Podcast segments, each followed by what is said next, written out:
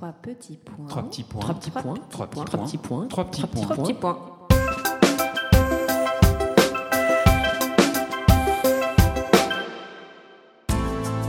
Trois petits points est un podcast littéraire animé par Alix Len et Julie Mamoumani. Nous sommes ravis de reprendre le micro pour cette nouvelle série de podcasts dédiée à Chateaubriand. Oui, François-René de Chateaubriand, l'intellectuel des Lumières, précurseur du mouvement romantique, fin politique, auteur du 19e siècle, notamment des Mémoires d'outre-tombe, du génie du christianisme, d'Atala. On sait moins que les femmes ont joué un rôle majeur dans la vie et l'œuvre de Chateaubriand. Il y a eu les amies fidèles comme la première féministe, Claire de Duras, ou Germaine de Staël, sa femme Céleste et ses innombrables maîtresses, dont la plus connue, Juliette Récamier. Ce sont ces femmes que nous allons découvrir dans nos podcasts en recevant des auteurs contemporains sensibles à la plume de Chateaubriand. Cette série est réalisée en partenariat avec la maison de Chateaubriand, la Vallée aux Loups et le département des Hauts-de-Seine. Nous poursuivons notre découverte des nombreuses femmes toutes plus inspirantes les unes que les autres qui ont jalonné l'existence de Chateaubriand. Cette fois, nous évoquerons l'amie Claire de Duras, celle que François René appelait ma sœur, une femme singulière, précurseur du féminisme, autrice d'Ourika et d'autres romans, dont certains n'ont été publiés que très récemment. Bonjour Marie-Bénédicte Dietelme. Vous êtes docteur en droit et en littérature, spécialiste de Balzac notamment, mais aussi de celle qui nous intéresse aujourd'hui, Claire de Duras. Oui, alors qu'est-ce qu'on dit? Duras ou Duras? Chez les Duras, on dit Duras. Voilà, bon. Alors on va dire Duras. En préparant ce podcast, vous nous avez indiqué que parmi toutes les femmes qui ont gravité autour de Chateaubriand, Claire de Duras occupe une place singulière. Pourquoi? Oui, une place singulière, euh, comme vous dites fort bien. D'abord une place à part, parce que elle est la seule qui soit pour Chateaubriand une amie et non une amante. Alors ce qui est inspiré par parenthèse de bien belles pages à Marc Fumaroli lorsqu'il a préfacé la récente édition de la correspondance de Chateaubriand avec Madame de Custine et avec Madame de Duras. Et celle que nous avons publiée avec Bernard Degout, le précédent directeur de la Vallée aux Loups chez Gallimard. Et euh, Delphine de Custine joue le rôle de l'amante et Madame de Duras joue le rôle de l'amie. Alors, une place singulière, parce que plutôt que d'être une éphémère maîtresse, Claire choisit d'être la première amie, la confidente, l'unique conseil de son cher frère, ce qui sera confirmé par la décision qu'ils prennent de se nommer réciproquement cher frère et chère sœur. Et puis enfin, une place singulière, car elle brille par son extrême intelligence, sa très large culture, son ouverture d'esprit. Comme le dit son amie Madame de la Tour du Pin, Claire, en matière d'esprit, fait feu supérieur. Aussi, chaque jour, ou presque, le cher frère vient passer une ou deux heures auprès de sa chère sœur. Et c'est alors que tous deux, comme le dit Madame de Duras, pensent tout haut ensemble. Voici ce qu'écrit Chateaubriand dans ses Mémoires d'outre-tombe. La duchesse de Duras avait de l'imagination et un peu même dans le visage de l'expression de Madame de Staël. On a pu juger de son talent d'auteur par Ourika. Rentrée de l'émigration, renfermée pendant plusieurs années dans son château de au bord de la Loire, ce fut dans les beaux jardins de Méréville que j'en entendis parler pour la première fois. Après avoir passé auprès d'elle à Londres sans l'avoir rencontrée, elle vint à Paris pour l'éducation de ses charmantes filles, Félicie et Clara. Des rapports de famille, de province, d'opinions littéraires et politiques m'ouvrirent la porte de sa société. La chaleur de l'âme, la noblesse de caractère, l'élévation de l'esprit, la générosité du sentiment en faisaient une femme supérieure. Alors revenons sur la personnalité et l'histoire de cette femme si particulière. Elle vient d'une famille noble, c'est ça? Oui, tout à fait. C'est un nom très ancien. Elle dit dans un fragment inédit J'appartiens à une famille de Basse-Bretagne, fort ancienne, mais, comme la plupart des familles nobles de ce pays, sans aucune illustration. Ce qui signifie sans rien d'illustre, sans haut fait. Mais c'est là faire preuve de trop de modestie, car le grand-père de Claire, capitaine de vaisseau, est mort en héros à la bataille des Cardinaux en 1759. Elle rend d'ailleurs un bel hommage à ses ancêtres bretons dans deux ouvrages inédits qui font partie de l'édition des œuvres romanesques de Madame de Duras que Folio Classique vient de publier, mais pour la première fois. Après la mort de son père, elle s'installe euh, en Martinique. Son père a donc été guillotiné au moment de la Révolution, n'est-ce pas? Oui, tout à fait. Le 4 décembre euh, 1793. Et après la mort de son père, donc elle part en Martinique. Est-ce que vous voulez nous raconter un peu cette émigration en fait et ce que ça représente pour elle? Alors, elle part globalement en Martinique dans le sens où, en réalité, elle s'échappe avec sa mère de Bordeaux et elles vont de l'autre côté de l'Atlantique. Mais ça commence par deux ans à Philadelphie, puis un an en Martinique, avant, au début de l'été 1797, de rentrer en Angleterre où là, elle trouve son mariage à peu près convenu avec le marquis de Duras, futur duc de Duras, qu'elle épouse, je dirais, euh, trois mois après son arrivée à Londres. Cette ouverture à d'autres cultures, ces voyages ont forgé son caractère, un peu comme Chateaubriand. Qu'est-ce que vous en pensez? Mais je pense que vous avez tout à fait raison. Les grands voyages de sa jeunesse, c'est elle qui parle ainsi, lui ont, à l'évidence, élargi l'esprit, notamment en lui faisant voir de près en Angleterre les bienfaits d'une monarchie constitutionnelle à l'anglaise. C'est cet exil qui a nourri beaucoup son esprit vif, curieux de tout, ouvert et incroyablement cultivé. Vous avez parlé de son exil en Martinique, donc je, dis ou je redis que c'est à Philadelphie que Claire et sa mère ont émigré d'abord. Elles y ont passé deux ans avant de se rendre en Martinique, où elles demeureront un an. Puis enfin, elles reviendront en Europe, s'installant en Angleterre à partir de l'été 1797. Vous aviez parlé à un moment de séjour en Suisse ce que j'aime beaucoup dans vos questions, c'est que ça permet de replacer les choses. En fait, comme on a très peu travaillé sur Madame Dudura, on a très peu d'ouvrages de référence. Donc il y a des notices de biobibliographie qui ont été répétées, répétées, répétées, dont on trouve les traces jusqu'à la BN, euh, enfin jusqu'à la Bibliothèque nationale, dans des notices véritablement très sérieuses. Donc il faut en permanence remettre les choses grâce à évidemment des recherches d'archives, des certificats de résidence, enfin des choses très ennuyeuses, mais qui nous permettent d'avoir une chronologie exacte de Madame de Duras que l'on retrouve dans cette fameuse édition qui va présenter, je l'espère en tout cas, un nouveau visage de Madame de Duras. Pourquoi vous, vous avez eu envie de travailler sur Claire de Duras? À vrai dire, au départ, moi, je suis balsacienne. Donc, Madame de Duras, Chateaubriand, je les avais lus, mais ça s'arrêtait là. Et il se trouve que un descendant de Madame de Duras, parce qu'il y a plusieurs branches qui descendent directement de Madame de Duras, avait téléphoné à Monsieur Fumaroli en lui disant Cher maître, j'ai des lettres inédites de Chateaubriand, voulez-vous que je vous les montre? Il dit Oh, j'arrive, je cours. Et à ce moment-là, il m'a demandé de l'accompagner pour avoir une sorte d'universitaire euh, à montrer aux descendants. Donc, euh, je suis venue avec lui et euh, non seulement nous avons trouvé ces fameuses lettres, dont en réalité pas mal étaient déjà éditées, mais nous avons trouvé des choses réellement impressionnantes. Et en fait, à partir de ce, cette première visite chez ces descendants de Madame du Duras, il y avait le fameux Olivier qui avait disparu, et eux, ils avaient un brouillon qui a été publié en 71. Mais c'était un brouillon vraiment... Euh, enfin, c'était un brouillon, quoi. Et à partir de ce moment-là, mais je vous l'avais raconté, j'ai téléphoné, j'ai écrit, j'ai remonté les généalogies, et un jour, je suis donc arrivée à cette vieille dame qui m'a dit, je dois avoir quelque chose dans ma cave dont m'a parlé ma belle-mère. Donc, Madame de Duras a disparu depuis à peu près le 19e siècle, et les œuvres qu'elle n'avait pas publiées pour des raisons que je vais raconter, eh bien, maintenant, ça sort. Ça sort depuis au-delà des années 2000. Donc, euh, il s'est passé quasiment 200 ans. C'est resté dans ces archives pour des raisons que je vous raconte tout à l'heure, si vous voulez. Fascinant. Elle rentre en 1808 en France, à la faveur de la Restauration. Comment rencontre-t-elle l'enchanteur? Oui, alors c'est 1808, ça fait partie de ces choses qui sont répétées et bon, qui s'excusent parfaitement. En fait, on peut dire qu'en 1802, début 1802, le ménage du rat, Claire, son mari, les deux filles qu'elle a eues en émigration, ils ont définitivement retrouvé la France. Mais c'est tout à fait en 1808 que Claire rencontre Chateaubriand pour la première fois, à Paris, peut-être par l'intermédiaire de Nathalie Noailles, qui est sa cousine et qui se trouve être alors la bien-aimée de Chateaubriand. Et je crois que vous consacrez un épisode à cette personne qui est absolument fascinante. Que découvre-t-elle dans celui qu'elle appelle immédiatement cet homme extraordinaire? Alors, elle voit en lui le premier écrivain de son temps, mais aussi le courageux opposant à Napoléon, celui qui a, dans un fameux article de 1807, comparé l'empereur à Néron. Mais en cette année 1808, il faut repartir. Claire ne doit pas tarder à regagner UC, le cœur tout occupé de cette rencontre.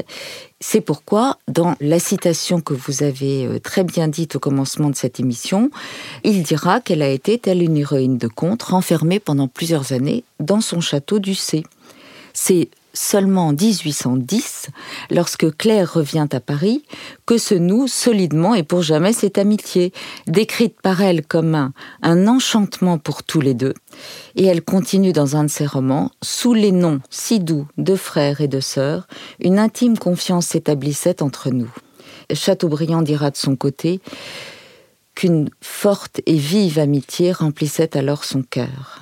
Est-ce que c'est Chateaubriand qui lui ouvre les portes du milieu littéraire? Alors, il ne lui ouvre pas les portes du milieu littéraire parce qu'elle n'en a aucun besoin.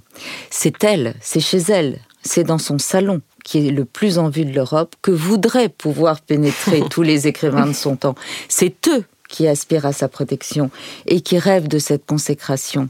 Alors Stendhal le raconte très bien. Il dit qu'il aurait voulu qu'on dise de lui, il l'écrit lui-même, qu'il va beaucoup chez Madame de Duras, ce qui n'est pas le cas.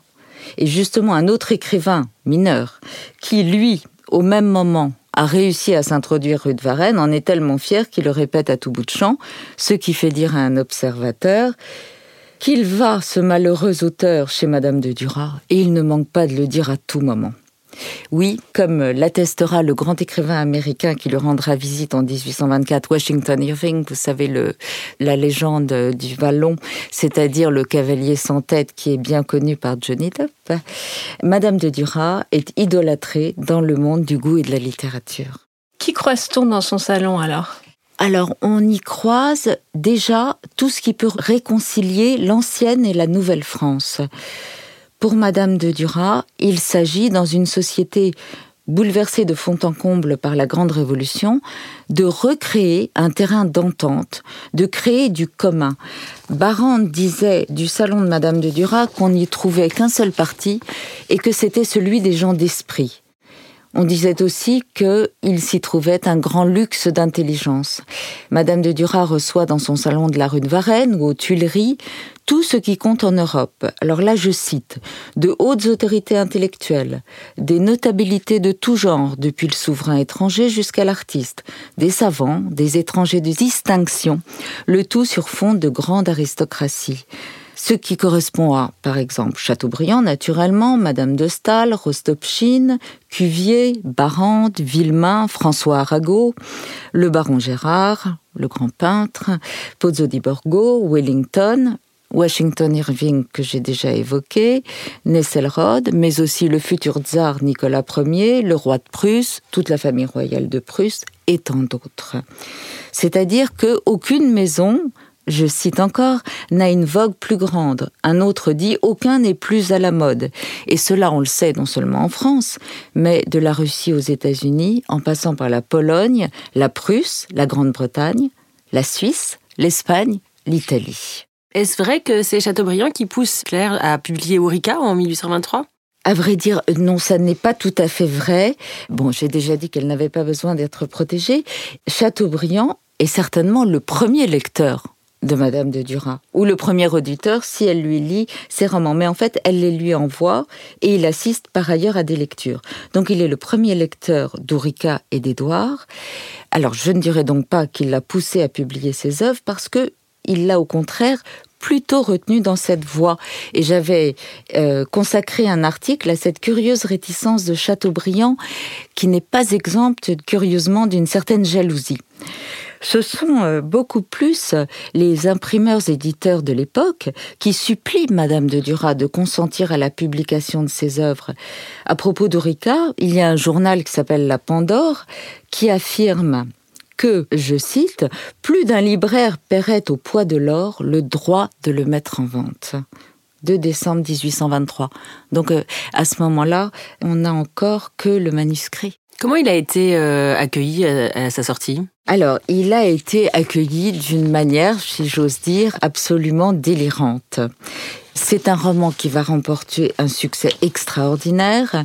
Il y aura des milliers d'exemplaires. Il sera immédiatement traduit en anglais, en russe, en allemand, en espagnol. On en tirera de nombreuses pièces de théâtre, des poèmes, une comédie musicale à Londres et euh, bien encore bien d'autres choses.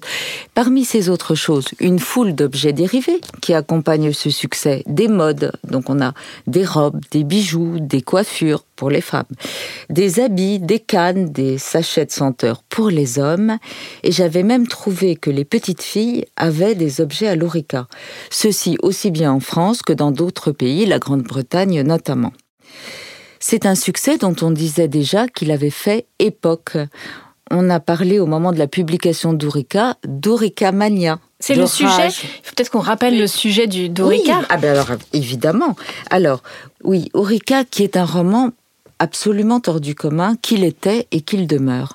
Vous savez que c'est l'histoire vraie d'une enfant noire élevée à la fin du XVIIIe siècle par la maréchale de Beauvau. Et cet enfant comprend un jour que sa couleur l'isolera toujours au sein de la société qu'elle ne pourra pas se marier. Au sein de la société qui est la seule société qu'elle connaît. Mhm. Et notamment qu'elle ne pourra pas se marier. Je voudrais dire qu'elle ne pourrait pas se marier parce que même à l'époque, il y a un journal qui a dit il y a des êtres pour lesquels cette démarcation n'existe pas et qui auraient considéré comme un bonheur d'épouser Eureka. C'est un merveilleux roman, effectivement, avec euh, la première héroïne noire de la littérature française, oui, tout à fait. Et Madame de Duras en parle d'une manière telle, elle fait partie de tous ces auteurs euh, admirables, qui fait qu'elle ne nous raconte pas seulement une histoire vraie, qui est celle de la véritable Aurica. Elle l'écrit à la première personne et en nous le donnant à lire, elle fait d'une manière qui est proprement magique, elle nous fait expérimenter personnellement la situation insoluble dans laquelle se trouve Ulrika. Ulrika, c'est elle, c'est vous, c'est moi, c'est nous. Nous sommes l'autre, nous sommes cet autre qui souffre. C'est la magie de Madame de Duras qui nous montre de l'intérieur et qui nous le fait comprendre ainsi. Et c'est ce qui fera dire à Goethe, qui admirait beaucoup Ulrika, que c'est un roman philosophique ayant une haute signification. Alors Édouard est un autre de ces romans qui raconte euh, l'histoire d'un amour rendu impossible par les conditions sociales. C'est encore un succès? Alors c'est un très grand succès. Là aussi, on supplie Madame de Duras de consentir à la publication de son roman. Elle disait pour Édouard, j'ai fait un roman qui s'appelle Édouard et dont l'idée est de montrer l'infériorité sociale telle qu'elle existait avant la Révolution. Puis elle ajoute, j'ai essayé de peindre les souffrances de cœur et d'amour-propre qu'une telle situation faisait naître. Alors c'est un roman que Chateaubriand appelle l'avocat. Oui, son succès est tout à fait considérable. Il sera également traduit en plusieurs langues et puis il sera lu très attentivement par Stendhal qui a beaucoup trouvé pour le rouge et le noir. Et il y a vu, et c'est à juste titre, un des plus beaux, un des plus vrais et un des plus curieux romans d'amour qui existent. En revanche, le roman Olivier ou le secret, qui est un roman sur l'impuissance, ne sera publié que bien plus tard, en 1971. Pourquoi si tard? Et les autres romans aussi de Claire de Duras, et j'en viens d'ailleurs à cette question, quel travail de réhabilitation de cette autrice? Oui, vous avez tout à fait raison. À part Ulrika et Édouard, aucun autre roman de Madame de Duras n'a été publié de son vivant. C'est toute une affaire et euh, c'est vrai qu'il faut l'éclaircir parce qu'elle est complexe et elle s'étend sur deux siècles. Alors, en premier lieu, vous vous souvenez, on a vu qu'il avait véritablement fallu supplier Madame de Duras de consentir à la publication de ses ouvrages.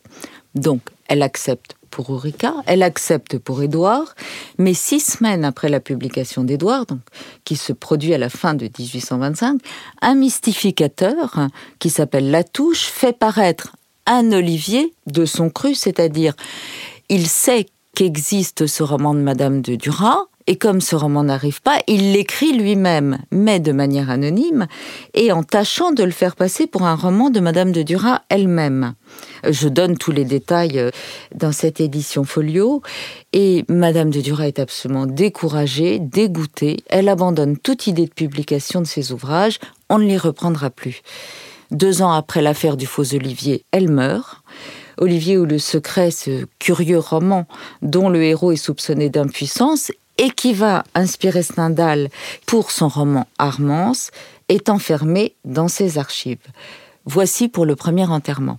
J'ajoute pour Stendhal qu'il est très probable qu'il a assisté, non pas chez Madame de Duras, mais chez le baron Cuvier, chez lequel il allait et qui était un ami de Madame de Duras, il a dû assister à une lecture d'Olivier. Ce qui explique qu'il connaisse si bien le roman. Ce qui n'était pas le cas du mystificateur. Ce sont des affaires compliquées, mais qu'on peut euh, éclairer. Alors ça, c'est pour Olivier. Mais la suite, pourquoi les autres romans ne sont-ils pas publiés? Donc une fois que Madame de Duras est morte, donc elle meurt à 50 ans en 1828, sa fille, la duchesse de Rosan, envisage de publier un roman qui est prêt et qui est Le moine du Saint-Bernard. C'est alors qu'un autre personnage, qui n'est pas Latouche, mais Astolphe de Custine, fait paraître un moine de sa façon, à la fois plagiat et pastiche du moine de Madame de Duras, que lui aussi connaissait par l'intermédiaire d'une lecture, et qui s'appelle Aloïs ou le roman du Mont-Saint-Bernard. Donc, comme Madame de Rosan voit ça, eh bien, à son tour, elle dit c'est fini, et c'en est trop. Olivier ou le secret, le moine, les mémoires de Sophie, de nombreuses ébauches sont enfermées par Madame de Rosan dans les archives familiales euh, des Duras, où ils vont demeurer en sommeil pendant près de 200 ans. C'est incroyable. Là, je peux raconter le réveil, parce que puisque Madame de Duras était à UC et que les romans ont été enfermés, il y aura un réveil. D'abord pour Olivier ou Le Secret. En 1971, vous l'avez très bien dit, il y a une ébauche inachevée qui est remarquablement publiée par Denise Virieux aux éditions José Corti. Mais c'est un brouillon. Le véritable roman d'Olivier, le roman complet, n'a été publié qu'en 2007 dans la collection Folio Classique, le premier Folio Classique consacré à Madame de Duras. Et puis pour les romans dont je viens de parler, qui sont moins connus encore, c'est-à-dire pour les Mémoires de Sophie, qui sont un roman d'émigration, et une ébauche qui est rattachée, qui s'appelle Amélie et Pauline, eh bien cela a été publié en 2011 aux éditions Manucius. Et enfin, dans l'édition Folio Classique de maintenant, qui vient de paraître, ont été ajoutés à Ourika, Édouard, Olivier ou le Secret, les derniers textes romanesques non encore publiés de Madame de Duras. Donc 2023, c'est-à-dire 200 ans après la première impression d'Ourika. On sent de la part de Chateaubriand une admiration intellectuelle très particulière euh, pour Claire de Duras. Claire de Duras réunissait, selon Chateaubriand, la force de la pensée de Madame de Staël à la grâce du talent de Madame de Lafayette. C'est ça? Oui, tout à fait, tout à fait, tout à fait. Il a trouvé, comme on dit, à qui parler. Et il a bien conscience que sa chère sœur est comme le dit Madame de Maillet, une personne d'un esprit et d'un caractère également élevé. Ce que je veux dire, c'est que s'il admire son intelligence, il admire aussi sa belle âme, qui est si bien peinte toujours par Madame de Maillet, qui dit d'elle l'âme la plus noble, les sentiments les plus généreux, un mépris de l'argent bien rare dans ce siècle d'intérêt, telles étaient les qualités qui la distinguaient. Et c'est pourquoi je recite ce que j'ai dit tout à l'heure, c'est que tous deux se trouvent à voir, selon les mots de Madame de Duras elle-même, une parfaite conformité de goût, d'idées, de principes et de sentiments. Alors, c'est une très forte complicité littéraire, mais aussi politique, puisque euh, Claire va beaucoup aider la carrière de Chateaubriand. Comment? Oui, elle l'aide parce que elle est réellement une puissance. Nous l'avons évoqué plus haut elle ne cessera d'utiliser son influence au profit de son frère bien-aimé. Il deviendra ainsi ambassadeur à Berlin en 1821, puis à Londres 1822, plénipotentiaire au congrès de Vérone, octobre 1822, avant d'accéder au poste de ministre des Affaires étrangères qu'il convoite de longue date en 1823-1824, jusqu'au moment où il en sera renvoyé dans un, au cours d'un épisode dramatique. Et les femmes qui l'entouraient se retrouvaient souvent, euh, alors pardon pour l'expression, mais dans son lit. Mais avec Claire euh, de Duras, c'est autre chose? Est-ce qu'on peut dire que c'était une passion platonique? Oui, vous avez tout à fait raison. C'est une très belle expression et nous nous retrouvons parfaitement parce que j'avais parlé dans mon édition de grand amour platonique. Parce que tout ce que voulait Madame de Duras de Chateaubriand, c'était sa confiance, une confiance réciproque. Elle se disait que l'amitié lui permettrait d'éprouver un sentiment passionné. Elle disait elle-même de son caractère qu'il avait quelque chose de raide et de violent, et que tout était plus passionné en elle-même, mais qui ne serait pas soumis aux aléas d'une liaison amoureuse.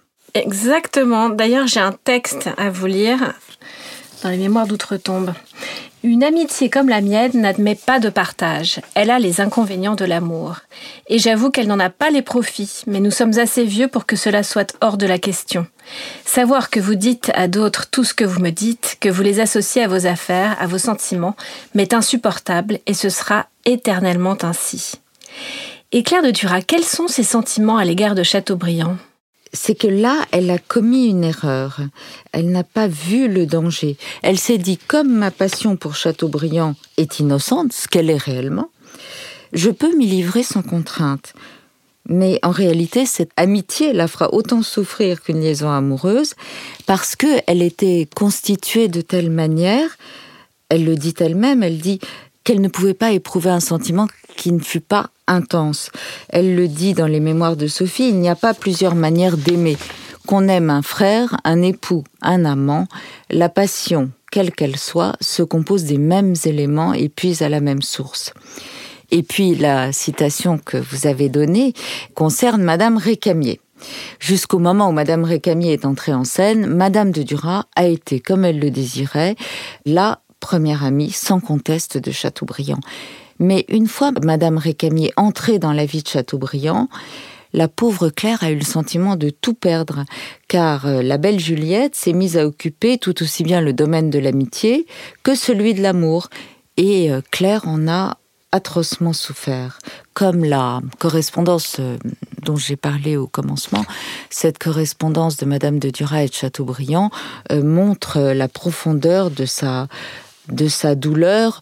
On y voit très bien comment elle en était venue à abominer Madame Récamier et à hum, se moquer de ses petites mines, de son perpétuel sourire, de ses minauderies ridicules. Elle ne cesse de l'appeler l'abbaye, du nom de l'endroit habité par la belle Juliette, et elle dit par exemple Cette abbaye, cher frère, fait mon tourment, j'ai envie d'y mettre le feu, je serai ainsi débarrassée, délivrée, pardon, de toutes mes inquiétudes une bonne fois pour toutes. Mais finalement, c'est elle qui est morte bien des années avant l'affreuse abbaye, et à l'exemple de Madame de Boigne, qui dit de Claire de Duras qu'elle se mourait de chagrin et de tristesse, je dirais en effet qu'elle est morte de chagrin. On a un petit passage d'une lettre où elle lui écrit Savez-vous ce que c'est que l'amitié? Ce que c'est que de passer une longue matinée sans voir arriver l'ami avec lequel on a l'habitude d'épancher son cœur, auquel on raconte et de ce qui on écoute toutes les misères qui remplissent la vie. J'ai fait arrêter toutes mes pendules pour ne plus entendre sonner les heures où vous ne viendrez plus. En effet, c'est ça l'amitié? Il y a une part de souffrance, on va dire. Une véritable part de souffrance, oui, tout à fait. Et cette citation est euh, tout, une fois de plus tout à fait à propos. Ce sont ces fameuses heures qu'il venait passer euh, avec elle euh, pratiquement chaque jour. Mais alors, on peut dire aussi, en l'occurrence, que c'est elle qui a permis à Chateaubriand d'aller en Angleterre occuper ce poste d'ambassadeur. Donc s'il est parti, si je puis dire, c'est grâce à elle, c'est elle qui l'a, euh, lui a permis de ne pas être là, il n'empêche qu'elle en souffre. Le paradoxe. Alors jusqu'à la mort de Claire, les deux échangent une correspondance très fournie, et même dans son testament, elle ne l'oublie pas, léguant au cher frère une copie de la Sainte Famille de Raphaël par Mignard, une copie de son portrait et la fameuse pendule de son cabinet, celle qui tant de fois avait sonné ce qu'ils appelaient l'heure sacrée et qu'elle avait fait arrêter en 1822. C'est une amitié parfaite Ah, comme je l'avais dit tout à l'heure, c'est une forte et vive amitié, comme le dit Chateaubriand. Même si elle a été troublée par l'entrée euh, de Madame Récamier dans la vie du cher frère, comme on vient de le voir, toutefois, Chateaubriand avait parfaitement conscience de ce qu'il euh, de ce qui était. Enfin, il avait conscience de faire souffrir Madame de Duras et il l'a dit beaucoup plus tard. Il l'a écrit dans les Mémoires d'outre-tombe et il me semble que c'est une véritable amende honorable. Euh, il a rendu à sa chère sœur un hommage extraordinaire en disant Depuis que j'ai perdu cette personne si généreuse, d'une âme si noble, je n'ai cessé en la pleurant de me reprocher les inégalités dont j'ai pu l'affliger. Nous pouvons, avec un attachement profond, non pas moins empoisonner des jours que nous rachèterions au prix de tout notre sang. Quand nos amis sont descendus dans la tombe, quels moyens avons-nous de réparer nos torts? Nos inutiles regrets, nos vains repentirs sont-ils un remède aux peines que nous leur avons faites? Ils auraient mieux aimé de nous un sourire pendant leur vie que toutes nos larmes après leur mort. Il est assez lucide. Oui, vraiment. Pourquoi Claire de Duras n'a-t-elle pas connu la même postérité que Chateaubriand? Oui, c'est vrai, je, me le demande aussi. Alors déjà, Chateaubriand est un génie. Mais euh, Claire de Duras a un si grand talent, une vogue si puissante, des sujets qui sont toujours et qui sont toujours plus d'actualité. On peut reprendre la créatrice de la première héroïne noire de la littérature française et qui nous touche autant qu'elle touchait le public de son époque aborder les inégalités sociales, et puis dans tous ces romans, quelque chose de tout à fait fascinant et qui est comme la proposition d'un modèle masculin nouveau qui serait opposé à tout ce qui est masculinité stéréotypée. Il me semble qu'il y a dans l'œuvre de Madame de Duras comme une fluidité des genres, un trouble dans le genre. Olivier, le héros du moine, Édouard en témoignent tour à tour. Et c'est justement l'avantage de cette édition globale des œuvres romanesques de Claire de Duras, de voir euh, courir ce thème tout au long de son œuvre, encore un thème actuel. Et puis, euh, ce sont des textes à la fois très beaux, admirablement écrits, et en même temps extrêmement accessibles. Il y a relativement peu de vocabulaire, comme dans Racine, ce qui fait que ça passe admirablement. Je vous rejoins tout à fait. Merci beaucoup, Marie-Bénédicte. Merci beaucoup.